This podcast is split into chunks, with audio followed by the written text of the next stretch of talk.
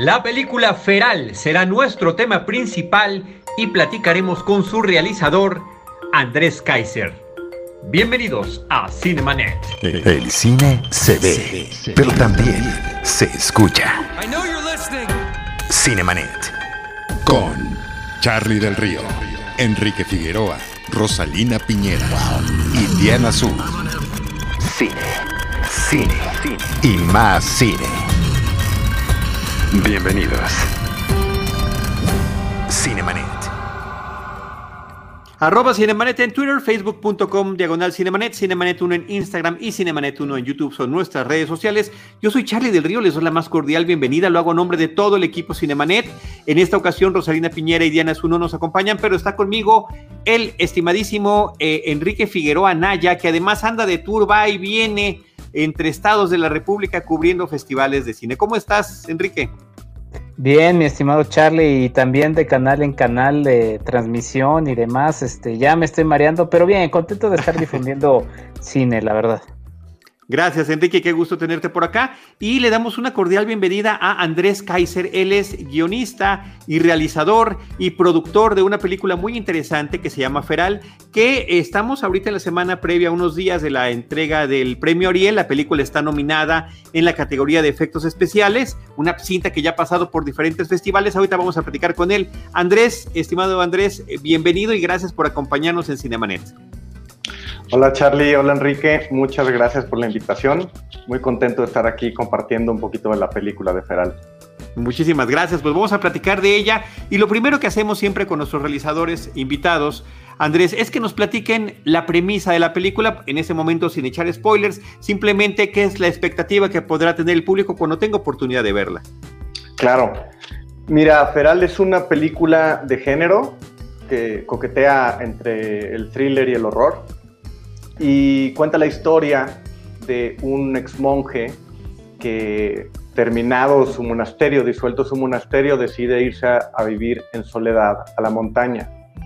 Y en, la montaña, en este rango de montañas de Oaxaca, tiene un encuentro con un niño salvaje o un niño feral, que son estos niños que debido a que no han tenido contacto con, con la civilización o con los seres humanos, no han podido desarrollar el lenguaje, no han podido desarrollar las capacidades sociales. Y entonces él decide, en vez de llevarlo a las instituciones correspondientes, decide llevarlo a su casa. Y esto resulta una pésima idea y en esta relación entre ellos dos se desata pues una serie de, de, violentos encontronazos.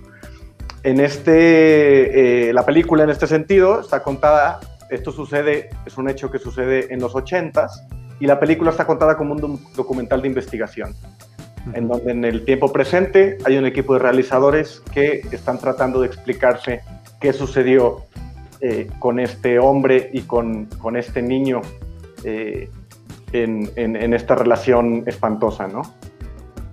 Enrique. Sin sin saber mucho de la película o sin saber nada de la película y acercándose uno por primera vez a ella, pues justamente le das la sensación de que está, está viendo un documental. Eh, además de que pues a lo largo de la película, pues así se va sintiendo, se va sintiendo una historia muy natural eh, y ya ahorita iremos ahondando un poco en esos detalles. Pero Andrés, ¿cómo es que te vas acercando con esta, con esta idea de la historia que además está llena de elementos que igual abordaremos un poquito más adelante?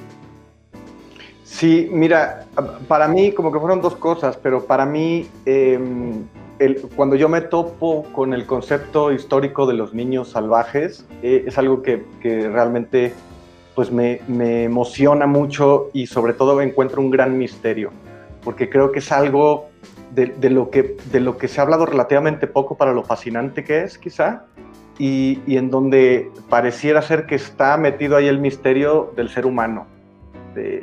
Quiénes somos, somos, somos buenos por naturaleza, somos, eh, nos hace la sociedad buenos o porque tenemos una chispa divina dentro, ¿no? Entonces es una discusión que, que, al parecer está todavía guardada en estos ejemplos de estos niños. Entonces yo me encuentro con un, con un, eh, con un ensayo antropológico de un doctor francés que se escribió por ahí de finales del 1700, Jean Itard, en donde él narra que encuentra a un niño y se lo lleva a su casa y trata de civilizarlo eh, y no, pues no, infructuosamente, ¿no? No puede hacerlo. Y entonces esto es una semilla, digamos, es obviamente la, este libro es la representación que hace Truffaut después en su película eh, eh, El Infant Sauvage. Y, este, y a partir de ahí, a mí, a mi entender, había mucho horror allá dentro de esta, de esta conexión.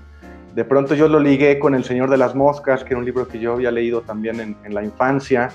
Esta, esta cuestión de, que detrás de todo este lado bonito de la civilización o, que todo el tiempo tratamos de entender como lo mejor del humanismo, la otra cara es, es horrible, ¿no? Y todos los ritos que hemos tratado de, sumar uno frente al otro. Entonces, eh, fue una experiencia, digamos, un acercamiento temático, lo que desarrolló una curiosidad. A partir de ahí fue ya empezar a tomar decisiones de cómo contar, una, cómo contar la película. Y para mí la forma era igual de importante, que, o sea, la forma debería estar de cierta manera a la altura del fondo, o eso fue eh, lo que se trató de hacer, ¿no? Entonces, por eso la aproximación del, del documental, del falso documental, eh, le daba esta, este hiperrealismo que, el espectador debería de sentir para, para situarse en, un, en, que pues en cualquier momento podemos perder la civilización y en cualquier momento podemos volver a una edad media o una edad oscura o más oscura de lo que se ha vivido, ¿no? Y para mí eso era el horror principal de la propuesta. Además del realismo de lo que estás comentando en la forma de contarla con este eh, estilo del falso documental, que además está muy bien ejecutado, creo que ahorita también deberemos de platicar sobre todos esos detalles que vas incorporando, está también el hecho de cómo querer tener eh, tu narración, es decir, empiezas a partir de un hecho trágico y entonces empieza una exploración como una especie de rompecabezas en el que el espectador irá descubriendo poco a poco las pequeñas piezas que lo van conformando hasta llegar inclusive a eh, temas sorpresivos hacia el desenlace de la película. Me parece que todo lo que vamos descubriendo viene a ser una sorpresa muy importante para nosotros desde la butaca. Sí, fíjate que ahí en, el tema de la forma también había una inspiración literaria que era Sangre Fría de Truman Capote, en donde él justamente presenta en las primeras páginas de, su libro el, el hecho central, el hecho central ocurrió el multihomicidio. un multihomicidio en Kansas, donde nadie sabe mucho. Y todas las, todas las 250, 300 páginas siguientes, se trata, es un esfuerzo del, del, escritor, un esfuerzo de, investigación por eh, encontrar las razones más allá de lo obvio o más allá, digamos, de lo sensacionalista que pudiera ser este multihomicidio. Entonces, esa estructura a mí siempre me pareció muy interesante y, de alguna manera, digamos, invitó o se fue fusionando un poco con la idea de Feral de, tratar de eh, eh, emular esta estructura que permitía entrar profundamente en la psique de los personajes, ¿no? Y no quedarse solamente con un eh, envoltorio o, con una serie, digamos, de, de secuencias efectistas, ¿no? Y el territorio que, pues porque es una localidad que, inventas, ¿no? O sea, es una localidad ficticia, San Juan Chilac, eh, la enmarcas en un lugar tan lleno de misticismo y también tan lleno de, muchos elementos que ayudan a, pues, a tu propia película, Feral, que es el estado de Oaxaca. Eh, cuéntanos un poquito cómo trabajaste la idea de este, de este espacio boscoso, eh, lleno de tradiciones, de elementos místicos, de, de, en fin, de toda la riqueza que termina sumando a tu película. Sí. A mí Oaxaca, yo, soy de San Luis Potosí, eh, y digamos del altiplano, del altiplano, las puertas del desierto de Chihuahua. Eh, sin embargo, me parece que hay algo en el sur de México que tiene que ver eh, de entrada con su con la naturaleza, con su fauna y su flora, que es muy misterioso, ¿no? Y, si esto lo mezclamos, digamos, con, todo el entramado cultural, eh, pues todavía resulta más potente. Y a mi parecer, digamos, eh, no solamente Oaxaca, porque había que decidir un lugar geográfico, pero gran parte del, sur mexicano conserva esta, como bien dices, ¿no? Como esta mezcla entre mística y catolicismo, que, se han mezclado de una manera misteriosa y todavía como puesto en las montañas, en lugares olvidados. Olvidados por la mano del Estado también, ¿no? Dejados a, pues un poco a, que los señores feudales, ya sean religiosos o económicos, eh, monten pequeños reinos, pequeños feudos ahí, y en donde la justicia, la impartición de justicia o la, o la idea de comunidad también se va dando a partir de, de una injusticia social y de una, y pues de una fusión de ideas que, que, pues tiene cinco siglos, ¿no? Entonces era, era como un lugar que, que conjugaba muy bien las ideas que la película quería expresar en términos visuales y en términos atmosféricos, que la película pudiera de alguna manera eh, ayudar a transitar al espectador a, este, a estas enormes sierras boscosas misteriosas donde, donde pues en el bosque corren ciertos espíritus buenos y espíritus terribles, ¿no? Y en ese entorno que nos estás describiendo y del que menciona Enrique, también está todo este tema en torno a la religión, pero al mismo tiempo, Andrés, en torno a la salud mental.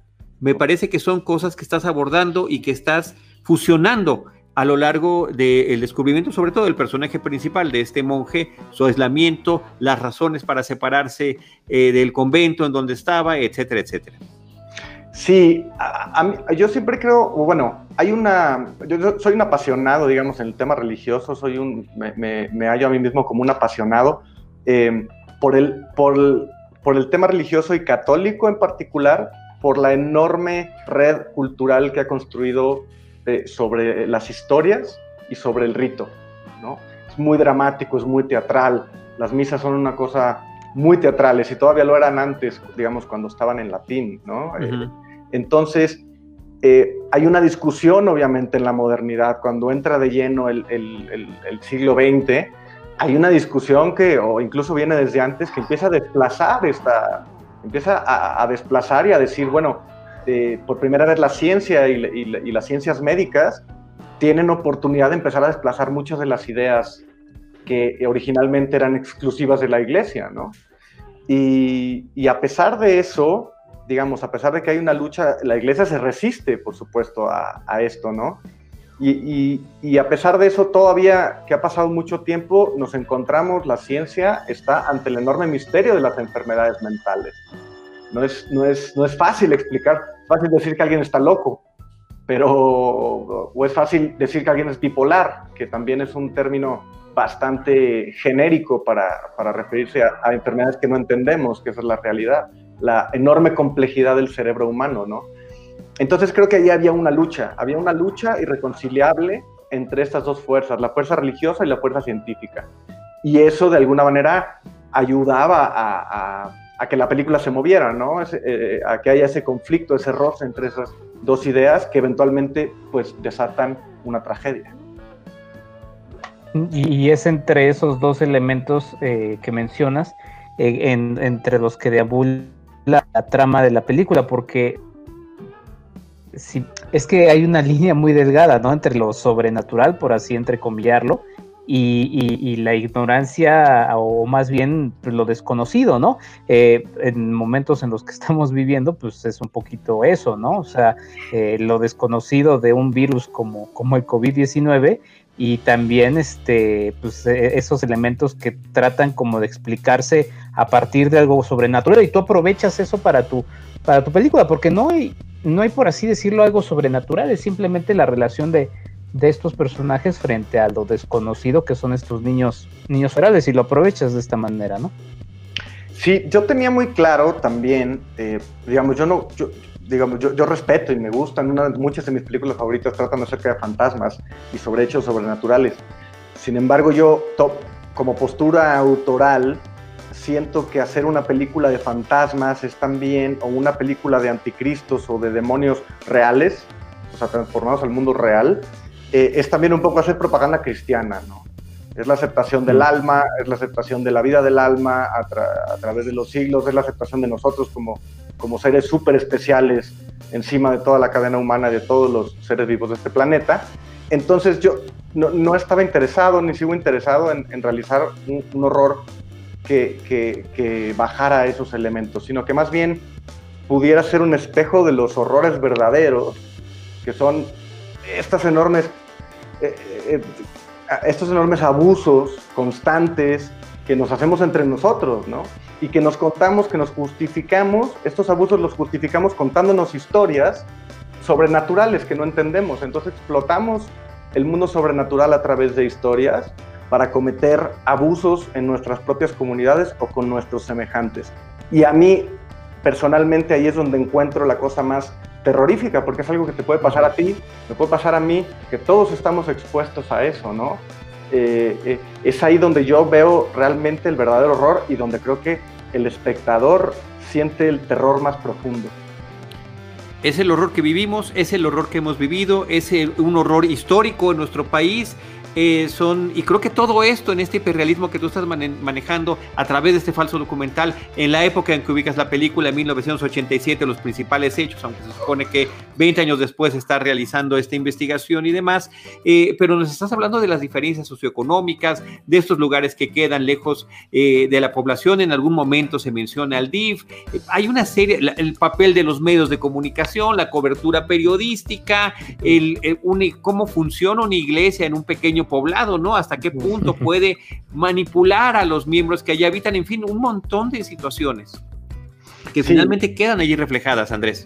Sí, totalmente. También, digamos, había, había, digamos, múltiples inspiraciones, para mí volviendo a este horror real, múltiples inspiraciones de, de cine mexicano y donde creo que hay una enorme tradición, tenemos de las mejores tradiciones de cine de género del planeta. Y, sin duda había un espíritu de la película Canoa de Felipe Casals que estaba rondando ahí también mucho la película, en el sentido de que cuando uno ve eh, Canoa es, es, es, el setting de una película clásica de horror. Unos, unos jóvenes van a, a, un pueblo desconocido eh, en donde suceden cosas espantosas. Y en ese sentido, pues estaba, eh, digo, Canoa está basado en un hecho real, ¿no? Eh, ahí justamente había, había un tema también que tiene que ver con, con estos pequeños feudos y con tomar la justicia con tu propia mano. y, y, es una pregunta interesante. Eh, si tú ves los periódicos hoy en día, en el 2020, los linchamientos siguen siendo algo, pues habrá que ver los estudios, pero probablemente han venido a la alza. No es algo que, que se haya, que se haya apaciguado. Entonces, también cotidiano, Andrés, tristemente cotidiano. es algo muy cotidiano y entonces, y, creo que Canoas del 77, una cosa así. ¿Qué tanto es una pregunta interesante, ¿qué tanto ha cambiado también este país eh, dentro de lo que entendemos por la modernidad o, o la justicia social, no? 76, efectivamente. Enrique.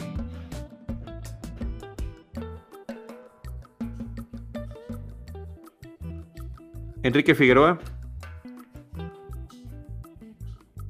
Hay, un problema y ahorita que, ahorita que nos escuches, Enrique, o que te podamos escuchar, continuamos contigo.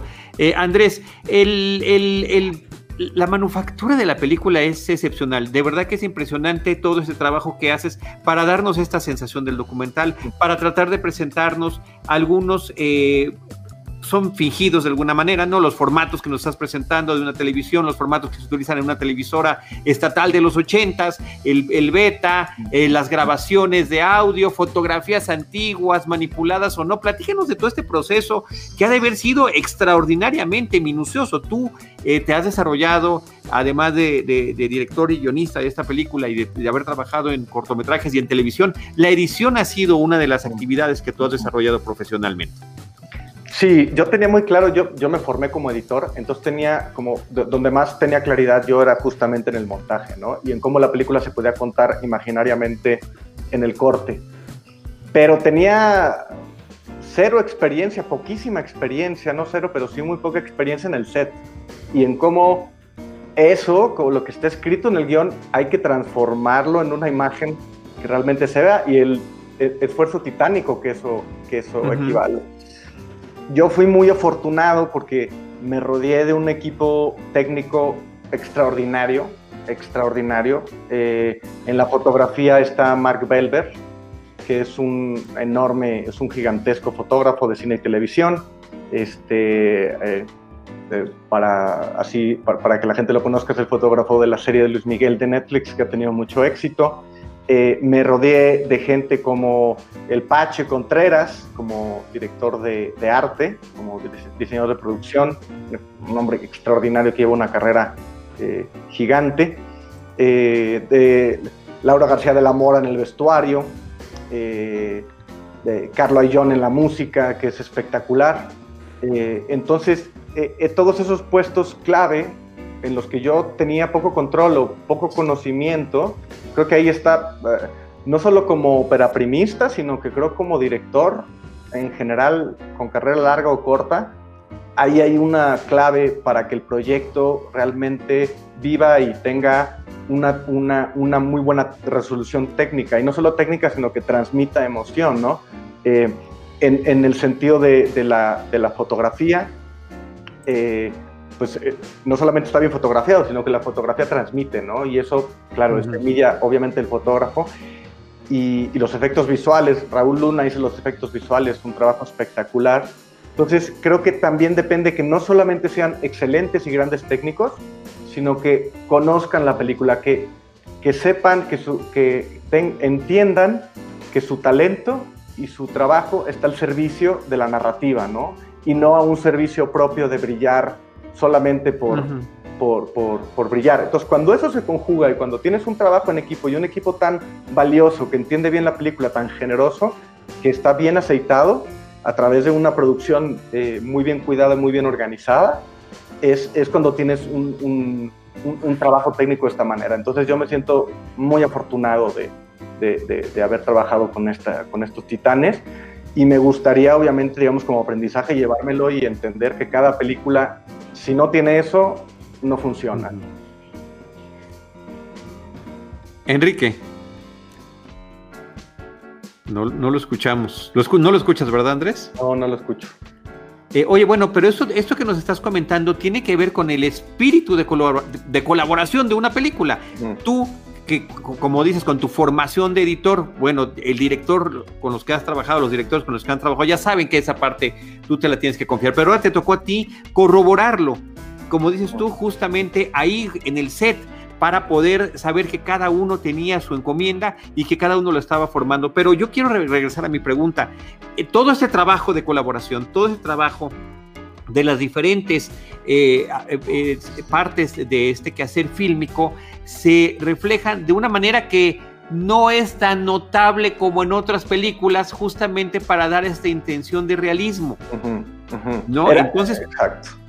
Sí, o sea, es, buscar material, fotografías de los propios actores cuando eran más jóvenes, hacer un trabajo de edición, eh, cómo, se va a ver el grano de tal película, cómo vamos a dar el efecto para que esto se suponga que es una, grabación en beta, cómo se debe de escuchar una grabación en este tipo de cintas que se hubieran usado en los años 60, etcétera, etcétera, ¿no? Y todo eso está perfectamente cuidado a lo largo de la película de principio a fin.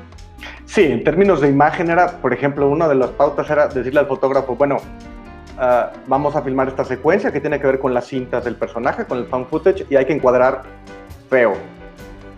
Este, sí, sí, sí, sí. Decirlo no, no, como torpe. Exacto, que se sienta realmente que, que, que, que, el encuadre no está cuidado de manera, de manera eh, estética, porque no es alguien que está buscando ese resultado.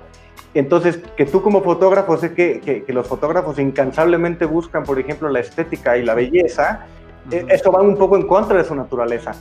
Pero si logran entender que eso le sirve a la película, que ese es el espíritu de la película, que su trabajo está al servicio de eso, eh, ahí es cuando entonces se conjuga, se conjuga todo y la película habla por sí misma.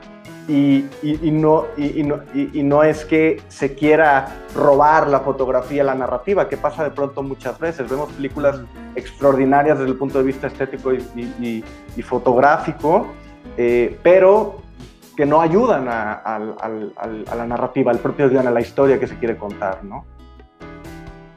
Enrique, ¿estás ahí? Parece sesión espiritista, como dicen en los memes ahorita de las, de las clases en línea. Enrique, cuando... Sí, no lo, no lo escuchamos. Cuando, cuando estés por ahí, Enrique, habla y, no importa que nos interrumpas para que puedas eh, participar también en esta charla. Con Andrés Kaiser, realizador de la película Feral. Muy en particular, aprovechando que estamos en la semana previa a la entrega del premio Ariel y de este reconocimiento en las nominaciones que tiene la cinta eh, por efectos eh, especiales, platícanos cuáles son los que se, los que se utilizaron para esta cinta. Andrés. Sí, claro. Eh, conseguimos, tuvimos la suerte en tus profesionales, conseguimos de trabajar con Ricardo Arbizu, que es extraordinario, es un, profesional, digamos, de los mejores técnicos que hay en su área, sin duda. Y, entonces, y, también en esta parte que él comparte y entiende muy bien, justamente como la capacidad de, que su talento debe de estar al servicio de la narrativa. Entonces, los efectos especiales son, a mi entender, tan buenos que no se notan. Eh, esa, es la, esa es justamente como la... Ese es el mejor efecto especial. Ese es el mejor efecto especial, sin duda alguna. Y, va muy en la línea con todas las demás disciplinas técnicas de la película. Entonces, básicamente, eh, Arbizu lo que tenía que hacer, o, para lo que, lo, que, eh, lo que su colaboración consistía en crear tres ambientes. Uno era un ambiente de neblina profunda dentro del bosque, que esa neblina tenía que machar con la neblina eh, real de las montañas, que es una, es una neblina, cuando el bosque está, eh, digamos, eh, invadido de la neblina, es, imposible casi ver a un metro de distancia. Entonces era llenar un, espacio gigantesco con, con, esa, con esa neblina. Eh, la segunda fue crear lluvia, ¿no? crear justamente lo mismo, crear lluvia en un, en un, en un momento, en un descampado bastante grande, eh, y, que, que, se sintiera justamente que, que, esa lluvia es real. Y la tercera y la más importante de todas era prenderle fuego a una cabaña sin prenderle fuego, ¿no? Entonces, eh, em, la cabaña, que fue un set que se construyó eh, en, la cima de una montaña, fue muy difícil construirla, de cierta manera la cabaña se apoderó de la película en muchos sentidos. Una vez ahí se filmó, filmamos y obviamente una vez que yo no quería quemar la cabaña porque una vez que la quemáramos yo ya no tenía posibilidad de retakes. Entonces, hasta que mi productora y mi socia Nicole Mainar me dijo, ya, tienes que quemarla, ya es hora. Entonces, este, Ricardo, digamos, era, era complicado porque estaba rodeada de bosque. Si eso sale de control, puedes iniciar un, un, incendio forestal de proporciones este, bíblicas. Entonces, eh, fue muy cuidadoso, estaba protección civil, teníamos una pipa de agua que había subido la montaña, no sé cómo, pero la subió, este, estaba muy cuidado y entonces se, logró poner eh, por todos lados una serie de eh, eh, serpientes de gas por donde salían las lenguas de fuego, ¿no? Y entonces era crear el efecto de que la cabaña estaba ardiendo sin que ardiera, porque en cuanto empezara a arder, ahí es cuando se te puede salir de control los efectos especiales, ¿no? Afortunadamente hicimos muchas tomas, fue todo un evento, una catarsis para todo el equipo y, un, es muy impresionante sentir la, fuerza del fuego. Y ellos fueron muy cuidadosos y, y, al final del día, pues eso, termina, la película eh, termina con una muy merecida nominación para efectos especiales para Reviso, porque es eso, porque entendió muy bien eh, eh, hacia dónde iban esos efectos y, y lo, y lo finos y elegantes tenían que ser para que uno no pensara en ellos, sino simplemente se los creyera. Habría que decir nada más a propósito de esta nominación de Ricardo Arbizu, este es el quinto año que le toca nominación, le tocó nominación doble, también está por la película Belzebut, eh, así que una gran felicitación y bueno, su primer nominación data de, principios de esta década con la película Días de Gracia de Berardo que mm. es una, una película excepcional, de a mí me parece de las mejores películas de cine mexicano contemporáneo también, que está, está verdaderamente muy padre. Otro aspecto que me parece que es digno de destacar en, este, en la forma en la que te has aproximado al fenómeno religioso y del catolicismo tiene que ver con la música que estás utilizando en la película. Me parece que hay un trabajo muy concienzudo eh, de, de mucha gente involucrada para poder traer este score eh, con coros, con este tipo de música que, que, nos brinda esta, esta, esta sensación de lo religioso, lo pagano, ¿no? inclusive de la tensión que se está viviendo con los personajes. Totalmente. a, mí la, a, mí la música es, una gran pena porque en realidad yo eh, era de las nominaciones que pensaba que iban a, suceder porque el trabajo que hizo Carlo Ayllón en la música es extraordinario y él compone, con su formación clásica que él tiene, compone a mano. Y la idea, todo surgió, la idea surgió no a partir de un pentagrama, sino de un tetagrama, que era como la música en el medievo se escribía. Entonces, eh, toda la música está escrita en, en, tetragrama y está escrita en re, porque Carlo veía el re como verde, como la película verde, y el verde es un color que está, digamos, en el medievo muy eh, influenciado o, digamos, directamente relacionado con, con lo salvaje, con lo desconocido, con lo misterioso, con lo horroroso. Y entonces a partir de ahí hizo un score brutal que está compuesto sobre un, un cum sanctus eh, en latín, eh, con un coro que es, es, muy hermoso, es muy sencillo, digamos, es casi celestial, tiene, tiene esta, lo mejor, digamos, de esta música de pronto de, de Bach, sin tener lo barroco, es más medieval, eh, en, donde, en donde se logró pues eh, crear una, una, música casi divina, ¿no?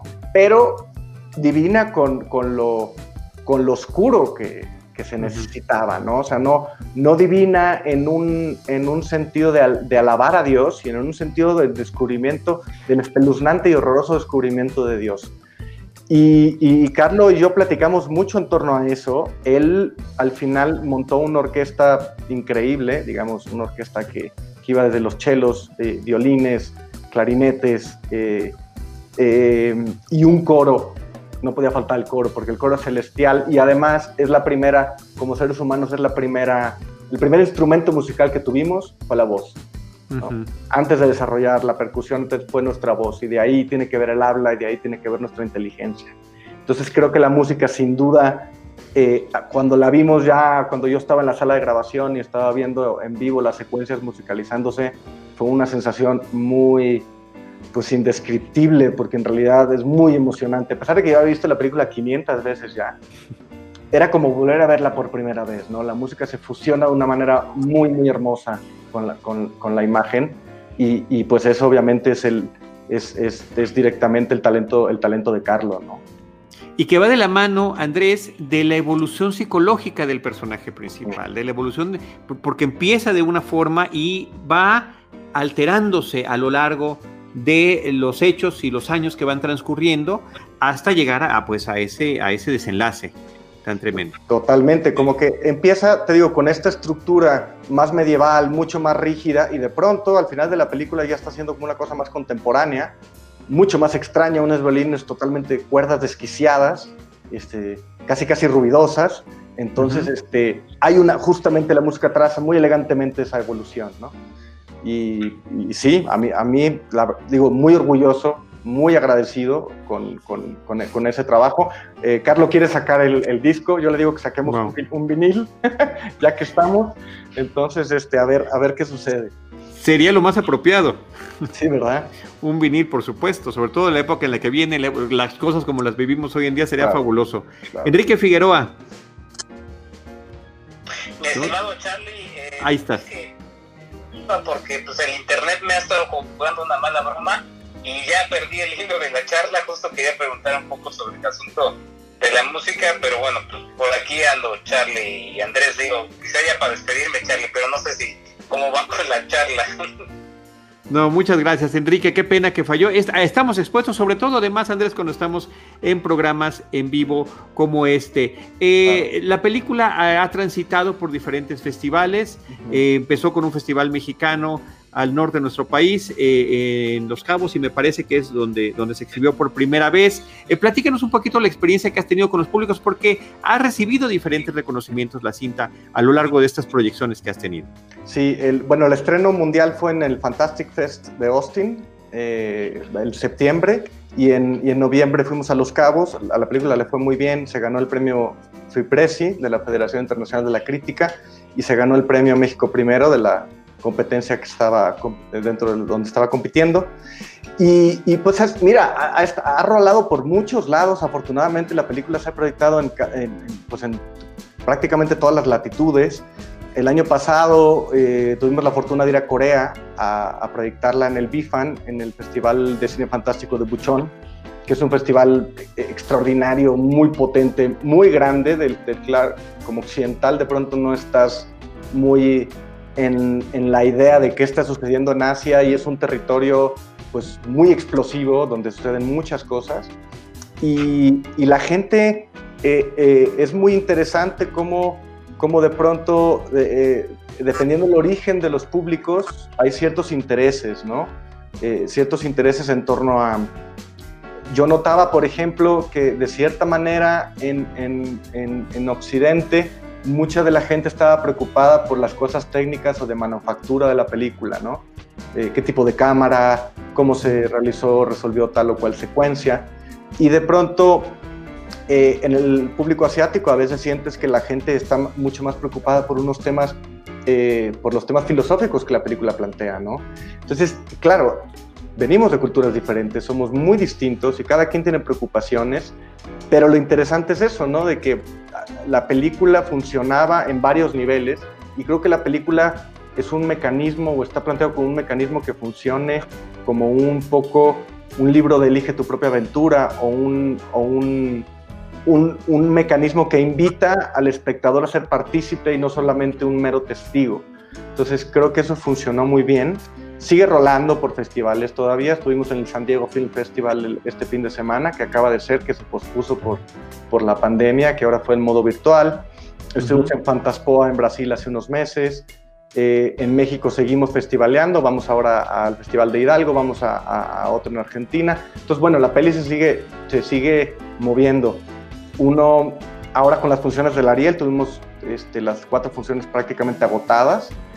Y también te habla de, que el público, es una pena que el público quiere acceder a, a este tipo de cine, nosotros como cineastas les queremos enseñar las películas, entonces de pronto dices, bueno, si el público quiere verlas y yo quiero enseñárselas, ¿por qué no las ven? Y, ahí está la complejidad de la industria, ¿no? Ahí es cuando ya se empieza a hablar de industria, de términos económicos y en donde se complejiza toda la discusión. Pero bueno, los festivales son eso, son, son la puerta para, para, para llevar ese cine y esperemos que podamos tener un estreno. Eh, en salas el año que entra a ver cómo nos va y si no, pues eh, llegar a un OTT, a poderla tener en línea para que la gente pueda acceder a ella a nivel mundial, eh, ahora que todo está en, auge, en este auge digital, ¿no? Sí, y que eh, digo, con todo y que poco a poco han estado abriendo las salas cinematográficas, pues ciertamente no es el mejor momento quizá para llegar a una sala comercial. Y por el contrario, el tema de las distintas plataformas que existen eh, de exhibición justo ahora con los temas de confinamiento y demás, pues han ido en un auge importante y en un descuido. Eh, Andrés, habrá posibilidades de que más gente pueda acceder a ella, pero también habrá que esperar a ver qué condiciones se dan y por supuesto que la experiencia de ver en el cine pues es, es, es, eh, es inigualable, ahí sí realmente nos lo dices a nosotros que somos cinéfilos, no tenemos ninguna duda al respecto. Pero mucha suerte con todo esto. No sé si quieras tener algún comentario final con el público que nos ha acompañado. Pues eh, solamente que, nos, que, si vieron la película y les gustó, eh, que nos sigan en, nuestras redes sociales, estamos como Cineferal en Facebook, que puntúen la película eh, dentro de las redes sociales como Letterboxd o IMDB, que hablen del... Realmente es muy importante para el cine independiente o para el cine, pues digamos, no con una carga tan enormemente comercial, que podamos tener ese respaldo del público, ¿no? Que el público nos ayude a interactuar con la película, que nos puntúe, que, que, nos haga tener más vistas. Eh, y pues decirles de que, de que pronto estamos, eh, estamos trabajando con todo para que eso sea una realidad, para que, para que se pueda ver de una u otra manera y este y, pues procurando procurando seguirles llevando cine de cine de género mexicano de calidad pues muchísimas gracias y muchas felicidades Andrés por este proyecto. Eh, qué bueno que tuvimos la oportunidad de verlo. Enrique Figueroa algún comentario final pues nada, reiterar la disculpa por la conexión de la red, pero bueno, atentos a esta película que la verdad resulta eh, muy interesante. La verdad es que es una película que atrapa de principio a fin por todos los elementos que ya seguramente platicaron, entre ellos la música, toda la parte visual de la cinta y pues esta parte de, como ya lo expresaba al inicio de la entrevista, la combinación de esta línea muy delgada entre, entre lo místico y pues más bien la, la, la, la, la, pregunta hacia lo desconocido, que simplemente es, es eso y que bueno, muchas felicidades por la película Andrés y mucho éxito en la premiación los Muchas gracias, muchas gracias Enrique, muchas gracias Charlie por la oportunidad de la entrevista de, de conectar aquí con la gente. Gracias a ti y gracias a todos los que nos han acompañado, acompañado. Jaime Rosales en la producción, como siempre te lo agradecemos. Andrés, estaremos al pendiente y por supuesto también a través de las redes sociales de Cinemanet estaremos eh, comentando y compartiendo lo que suceda con la película. Además de este en vivo, este episodio se publicará en podcast y queda en nuestro historial en Cinemanet. Eh, arroba Enriquefa86 en Twitter, arroba Charlie del Río y arroba Cinemanet. Gracias Andrés. Gracias a ti, Charlie. Gracias, Enrique. Y nosotros les recordamos que les estaremos esperando en nuestro próximo episodio con cine, cine y más cine. Esto fue Cinemanet. Con Charlie del Río, Enrique Figueroa, Rosalina Piñera y Diana Su. El cine se ve, pero también se escucha.